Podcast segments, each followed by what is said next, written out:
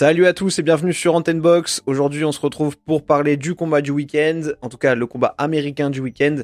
Euh, Régis Progrès contre Devin Haney, parce que ce week-end, il y a aussi Tony Yoka qui combat euh, contre Riyad Meri. Je vais parler de ce combat aussi dans un podcast, mais je pense qu'au moment où sortira ce podcast, donc sur Haney Progrès, j'aurai déjà sorti le podcast sur Yoka. Donc euh, si ça vous intéresse et que vous l'avez pas déjà écouté, vous pouvez le retrouver sur ma chaîne. Euh, d'ailleurs, en plus, podcast sur Yoka, je fais une micro aparté, mais à la base, en fait, je voulais faire une vidéo, un peu comme les vidéos que j'ai fait sur euh, Tyson Fury et Anthony Joshua, parce que je trouvais qu'il y avait des choses un peu de fond à raconter sur, euh, sur ce retour de Tony Yoka. Finalement, j'ai pas eu le temps. Euh, j'ai même pas pu parler de Andrade Benavides. bon, au final, en vrai, ce combat, il m'intéressait bien sûr parce que je suis beaucoup la carrière de Benavides, mais en termes d'enjeu, j'étais pas hyper hypé parce que euh, Andrade, euh, je le voyais pas euh, vraiment tenir la distance. Donc je trouvais que tout avait été un peu dit, donc j'avais rien de spécial à ajouter, donc c'est pour ça que je l'ai pas forcément traité. Je voulais faire un petit débrief, mais au final j'avais rien de plus à rajouter non plus. donc bref, tout ça pour dire que je l'ai mis un peu de côté pour préparer une vidéo sur Tony Yoka que j'ai finalement pas fait parce que j'ai pas du tout eu le temps. En fait, si je voulais faire un truc bien, ça me prenait un temps de malade et donc j'ai préféré le faire un peu en format podcast en intégrant des, euh, des extraits vidéo. Donc euh, voilà, vous pouvez retrouver ça sur la chaîne. Mais c'est pas de ça qu'on va parler aujourd'hui, puisqu'on va parler de Année, donc comme j'ai dit, contre Progrès, qui combattent dans la nuit de samedi soir à dimanche pour le titre WBC des super légers.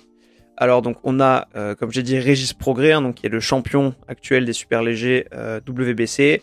Il avait pris sa ceinture contre José Zepeda. Puis il l'a défendu contre Danielito Zoria en juin. Il est gaucher, il a 34 ans, il a 30 combats pro pour 29 victoires, dont 24 par KO et une défaite, euh, donc une défaite contre Josh Taylor. Il fait 1m73 pour 1m70 d'allonge. Et en face, on a Devin Haney, donc 25 ans, euh, donc quasiment 10 ans de moins, 30 combats, 30 victoires, invaincu, 15 KO, 1m73 pour 1m80 d'allonge, donc euh, une taille à peu près similaire, mais une allonge beaucoup plus conséquente. Euh, comme je disais, hein, il a presque 10 ans de moins que, Progrès, mais autant d'expérience en, termes de nombre de combats pro. Et encore plus pour moi si on prend le niveau d'adversité. Euh, typiquement, bah, il a boxé Gamboa, même si euh, il l'a pris sur la pente un peu descendante. Il sortait, je crois, de son combat contre Jaronta Davis. Mais il a aussi pris Linares, il a pris Jojo Diaz, qui a été quand même champion dans la catégorie des super plumes à l'époque, donc il était montant en léger. Et euh, Jojo Diaz, c'est pas un des meilleurs boxeurs du circuit, mais c'est un mec qui a boxé contre des boxeurs de très bon niveau et qui a toujours ben, été à l'auteur du rendez-vous. C'est un boxeur compliqué à, boxer, surtout au moment où euh, Anne l'a pris. C'était euh, ben, un, peu un moment révélateur quoi, de, se tester, un peu comme un Linares, même si euh, Linares frappe plus fort et que Jojo Diaz manque de punch. C'est quand même un boxeur compliqué, donc ça, ça fait de l'expérience en tout cas.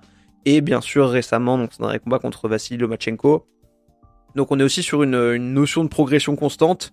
J'ai pas forcément mentionné Cambosos, euh, même s'il mériterait qu'on l'évoque, euh, parce que euh, bah, Cambosos a quand même battu Teofimo Lopez. Eni est allé chercher des titres chez lui en Australie.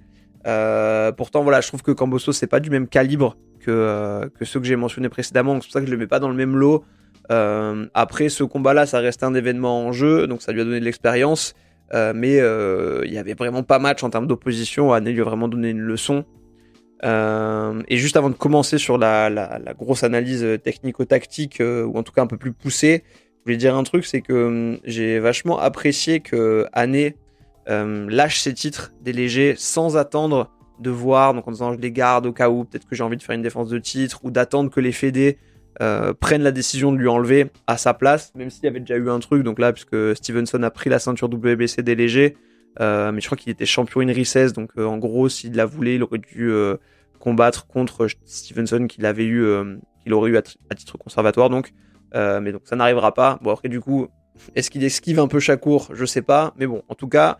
Ce que je trouve appréciable, c'est qu'il a dit à toutes les fédés, c'est bon, reprenez le ceinture, je vais rester en super léger alors qu'il y en a beaucoup qui disent rien, qui attendent justement pour euh, un peu voir toutes leurs options. Donc là, c'est cool, il a choisi un chemin. Il permet à la, à catégorie des légers de rester attractive et au moins un peu dynamique. Et donc ça, vraiment, euh, je trouve que c'est cool parce que du coup, bah, ça a de nouveau bougé.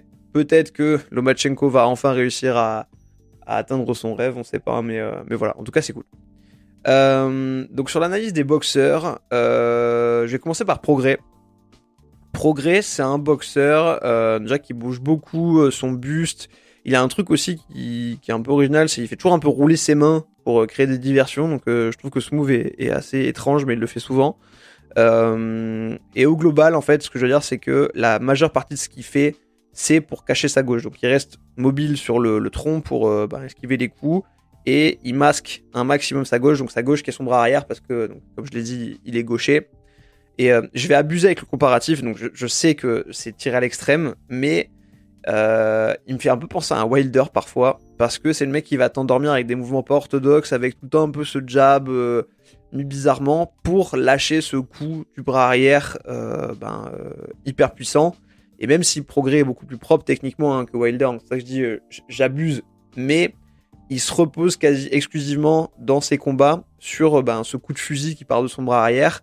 et en plus, il le met un peu tombant, un peu comme une overhand il va pas vraiment chercher avec son jab. D'ailleurs, il l'envoie surtout, ben, comme je disais, pour cacher, euh, pour cacher un peu ce moment où il va lâcher le bras arrière. Et d'ailleurs, très souvent, euh, et c'est un des problèmes que je trouve à progrès et que je trouve qui va être très complexe dans ce combat, c'est qu'il l'envoie souvent hors distance en fait. Il l'envoie mais sans vraiment de conviction, même pas pour chercher, mais juste pour envoyer quelque chose pour masquer. Et euh, il va boxer sur des enchaînements et des combinaisons que quand il va chercher à finir. Et on voit que dans son dernier combat contre Zoria par exemple, euh, donc Danielito Zoria, euh, sa taille, la taille de Zoria, lui a posé beaucoup de problèmes parce que il a su le garder loin grâce à son allonge. Et ben contre Ané, il pourrait avoir le même genre de problème. Après contre Zoria, il avait l'air de pas vraiment vouloir s'engager, donc il avait un peu du mal à trouver sa distance. Là où contre Ané, je pense que euh, il pourrait être moins réticent. Et un autre sujet pour moi chez Progrès qui est complexe, c'est sa capacité à couper le ring. typiquement, ben Zoria, il a beaucoup fait tourner en bourrique là-dessus il se déplaçait et en fait euh, Progrès avait tendance à le suivre plutôt qu'à couper le ring. Donc c'était un peu problématique je trouve euh, de la part de Progrès. Euh, après bon voilà, ça reste un, bon boxeur, il a gagné le combat etc. Mais il a été mis en difficulté. Et typiquement quand je parle de, capacité à s'engager, donc Zoria a réussi à un peu problématiser la, boxe de Progrès parce qu'il a su rester à distance, alors qu'un Zepeda par exemple, il avait combattu juste avant, lui, il avait tendance justement à s'engager et à venir à la distance préférentielle euh, pour les contres de progrès. Mais on va en parler parce que ça va être un peu une des clés du combat. Mais euh, je vois pas Ané se risquer à aller à cette distance. Euh, et après, même de près au corps à corps, progrès, il n'est pas forcément hyper à l'aise non plus parce qu'il prend beaucoup de coups. On l'avait vu contre Josh Taylor, ça par exemple. Lui, ce qu'il veut vraiment, là où il est dans son mode préféré, c'est vraiment la mi-distance. Euh, là où Ané, typiquement, il est beaucoup plus versatile. Euh, contre Loma, il n'était pas une distance marquée parce que c'était dur d'imposer ça face à un mec aussi imprévisible que, Loma parce que ça arrive un peu de partout. Donc c'est dur de rester vraiment sur une gestion de la distance euh, hyper importante parce qu'il y a le débit, il y a l'explosivité, etc. Et contre Loma, par contre, pour le coup, Ané avait vraiment tendance à s'engager quand il commençait ses séries, donc à se rapprocher de Lomachenko mais c'était aussi justement pouvoir s'accrocher en fin d'échange. Euh, après, comme j'ai dit, Ané il est hyper complet parce qu'il sait mener ce type de combat-là, mais euh, il sait aussi ben, gérer plus à distance, et je pense qu'il aura moins de mal à garder un progrès à distance, en tout cas plus loin de lui, euh, que ce qu'il a eu contre un Loma comme type de combat. Mais en tout cas, je pense que ce serait une mauvaise idée pour Eni de combattre progrès à la même distance que celle où il a combattu Loma. Après, encore une fois, attention du coup à la façon de s'engager d'année quand il va attaquer, parce que il peut prendre le compte de progrès à ce moment-là, donc il doit vraiment pas faire une Zepeda. Et euh, ce qui est vrai aussi, c'est que même si je dis ça, année quand il s'engage, soit en général il arrive à bien ressortir et euh, assez vite, soit il arrive à mettre en place derrière un bon système défensif pour se protéger des réponses. Sur Cambosos par exemple, il avait réussi à avoir un timing parfait face à un contreur qui est assez explosif même si d'un niveau inférieur, mais il arrivait toujours à piquer au bon moment, ressortir, pas se faire toucher, donc c'était euh, hyper intéressant. À voir du coup, et moi c'est un peu ça qui m'intéresse dans ce combat, c'est de se dire est-ce qu'il va jouer la sécurité, mais euh, ben, face au volume de progrès et au danger qu'il représente, donc euh, assez peu de volume finalement progrès, sauf sur des, séries très courtes et beaucoup avec son jab, et en sachant que ben il va cacher ce bras et essayer de le mettre fort, je pense qu'il va essayer de mieux gérer cette distance justement, rester un peu plus loin et user de son jab qui est un des, des, super atouts de, de justement, euh, plutôt que de livrer un combat comme il a pu le faire contre Kambosos ou contre Tomachenko. Donc je m'attends à un Eni plus calculateur, plus prudent, plus à distance avec le jab et qui va essayer de freiner le volume de progrès, donc qui est déjà pas immense, mais essayer de le frustrer beaucoup en l'empêchant de, rentrer parce qu'il y a cette vraie différence d'allonge qui est importante. Et euh, ben, c'est aussi euh, son moyen de se protéger du bras arrière de progrès. Les arguments qu'on a pour progrès aujourd'hui, c'est de se dire progrès, c'est un frappeur expérimenté chez les super légers parce que c'est sa KT. Euh, que Ané est pas à son max en général contre les gauchers et surtout bien sûr que Ané n'a pas de punch donc forcément ben progrès il va falloir éviter la gauche pendant tout le combat ça c'est une évidence euh, parce qu'on va en parler, mais euh, voilà, on a déjà vu euh, Eni se faire un peu sonner. et surtout, ben, on sait que c'est pas un mec qui va réussir souvent à, terminer les combats. Progrès, il a jamais été mis KO, donc, donc ça me semblerait compliqué d'imaginer autre chose qu'une décision au point pour année s'il gagne. Après, je pense que les avantages d'année et qui vont pour moi dans ce sens, c'est que déjà, il a une envergure plus naturelle il est super léger par rapport à sa taille et son gabarit, donc je pense qu'il sera sûrement mieux en super léger qu'en léger. Peut-être même d'ailleurs plus que Progrès, qui est finalement un assez petit super léger quand on le compare aux autres, même s'il compense par son punch. Année, il a plus d'expérience et d'adversité au global. Je l'ai dit, hein, le, seul boxeur d'élite pour moi que Progrès a vraiment boxé, c'est Josh Taylor, et il a perdu, même si c'était en 2019, faut le rappeler, donc euh, il a progressé entre temps, même si j'ai pas vu de changement drastique dans sa boxe. Là où un année, il a euh, combattu ben, le meilleur boxeur que je trouve euh, au global. Il a une progression constante, encore je l'ai dit. Et surtout, il est dans une euh, meilleure dynamique pour moi. Il vient de battre Tomachenko. Alors, on pense qu'on veut du combat. je sais qu'il y a eu beaucoup de débats. Moi, je vois Eni gagnant contre, contre Loma. et après, encore une fois, c'est un combat qui est très serré. C'est possible de donner d'un côté comme de l'autre. Mais pour moi, il n'y a pas de vol. Et euh, encore une fois, je trouve que les coups les plus significatifs venaient de Eni. Et puis il y avait cette impression d'emprise physique qui, moi, m'ont beaucoup marqué dans ce combat et que j'ai, donc j'ai du mal à me, à me départir pour juger. Et euh, donc on a euh, Eni qui est sur cette dynamique-là, face à un progrès qui, lui, a une victoire controversée contre Zoria, donc controversée en tout cas, une victoire accrochée, donc ça a été un combat difficile. Donc je pense qu'il est dans une moins bonne dynamique progrès. Et finalement, comme je l'ai expliqué, Progrès, il est aussi assez unidimensionnel, assez prévisible.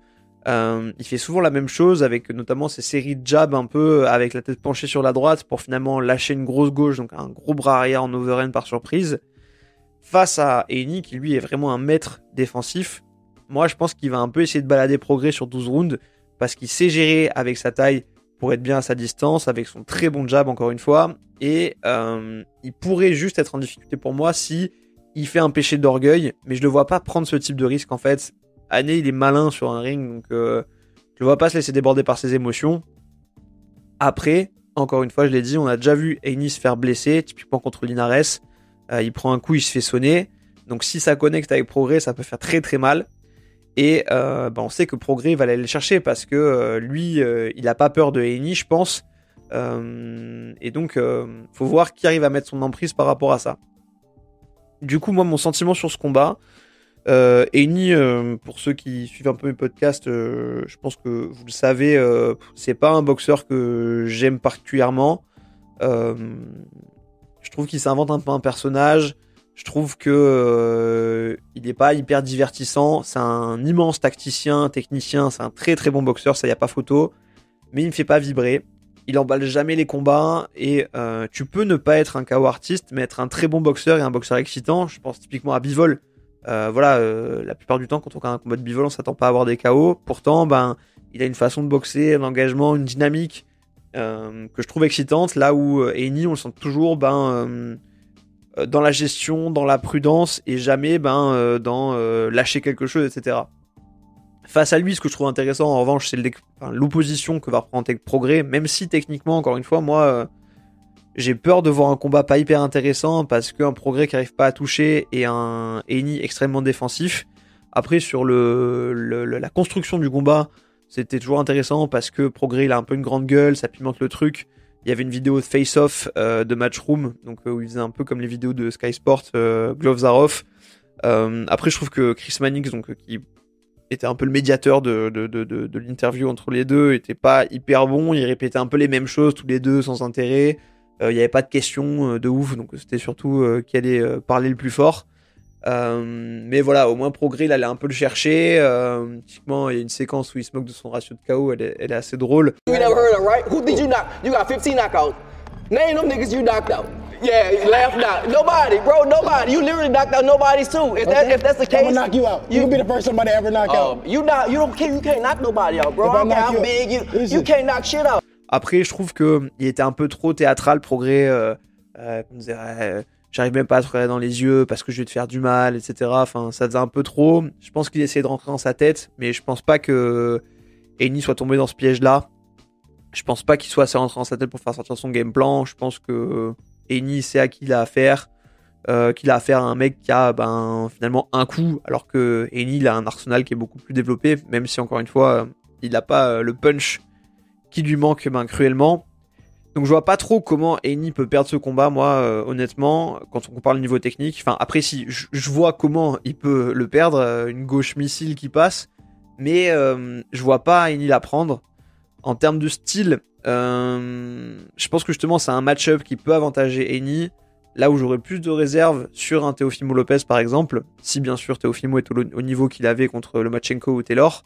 Surtout que pour moi en fait on fait de ce combat un challenge pour Eni alors que euh, dans la catégorie, euh, parce que pardon, il va dans la catégorie de progrès, mais en vrai, pour moi, ben, le challenge, il est plus justement du côté de progrès, de se dire quel est le niveau réel de progrès face à un mec euh, ben, du niveau de Eni finalement. Donc moi, j'imagine quand même un combat assez chiant et frustrant, parce que contre Eni, progrès, il aura un peu que la chance du puncher pour gagner. Année, il le sait, il va chercher à nullifier cet atout en restant à bonne distance, je pense. Donc ça va être à progrès de la casser. Et je pense que ça va être difficile pour lui de surprendre Eni. Donc soit pour moi on aura une masterclass de Eni qui va nullifier progrès tout le long, soit euh, alors moi je vais le dire franchement euh, honnêtement je vais pronostiquer une victoire de Eni, mais le, seul scénario que je vois encore c'est peut-être euh, un scénario qui serait du coup plus difficile, ce serait un Eni qui veut marquer son territoire qui va s'engager un peu trop justement pour qu'on arrête de dire que c'est un boxeur un peu sans panache et qui prend un contre en sortie d'enchaînement et qui derrière du coup bah, va boxer prudemment pour obtenir la décision. Donc euh, je le vois pas prendre un KO euh, foudroyant, euh, tomber 4, 4 fers en l'air. donc je vois pas perdre moi personnellement. Après on n'est pas à l'abri d'une surprise, hein, ça peut arriver, mais je trouve qu'il y a trop de déficit dans la boxe de progrès pour arriver à gérer ou à gêner un technicien comme, euh, comme les Eni aujourd'hui, avec son expérience en plus aujourd'hui. Euh, et je pense que c'est pour ça d'ailleurs qu'ils l'ont choisi, euh, qu'ils ont choisi Progrès pour toutes ces caractéristiques-là, parce que ben, c'est pas le plus massif ni le plus versatile des super légers, mais il a une ceinture et il a un bon punch, donc ça rend le combat attractif dans le storytelling et c'est un bon premier test à ce point-là. Euh, voilà un peu pour tout ce que je pense de ce combat, euh, les arguments euh, et le, décryptage. Je pensais pas faire un truc assez long parce que j'avais pas l'impression d'avoir beaucoup de trucs à dire, mais au final je me rends compte qu'il fait presque presque 20 minutes. si ce podcast vous plaît, n'hésitez pas bien sûr à vous abonner à la page ou à la chaîne YouTube Antenne Box, à suivre le podcast sur les plateformes, à bien le noter, à mettre un j'aime si vous suivez sur YouTube, commenter parce que c'est hyper utile pour le référencement. Euh, donc c'est cool. Euh, et voilà, ben, parlez-en à vos amis surtout. Euh, n'hésitez pas à, partager. Et si vous voulez échanger avec moi sur Instagram, je suis dispo avec grand plaisir. Donc voilà, merci beaucoup à vous de me suivre. Je vous dis à très vite pour un prochain podcast, en tout cas pour le débrief de, du Weekend Box qu'on va avoir ben, là, très prochainement. Et je vous dis à très vite sur Antenne Box. Salut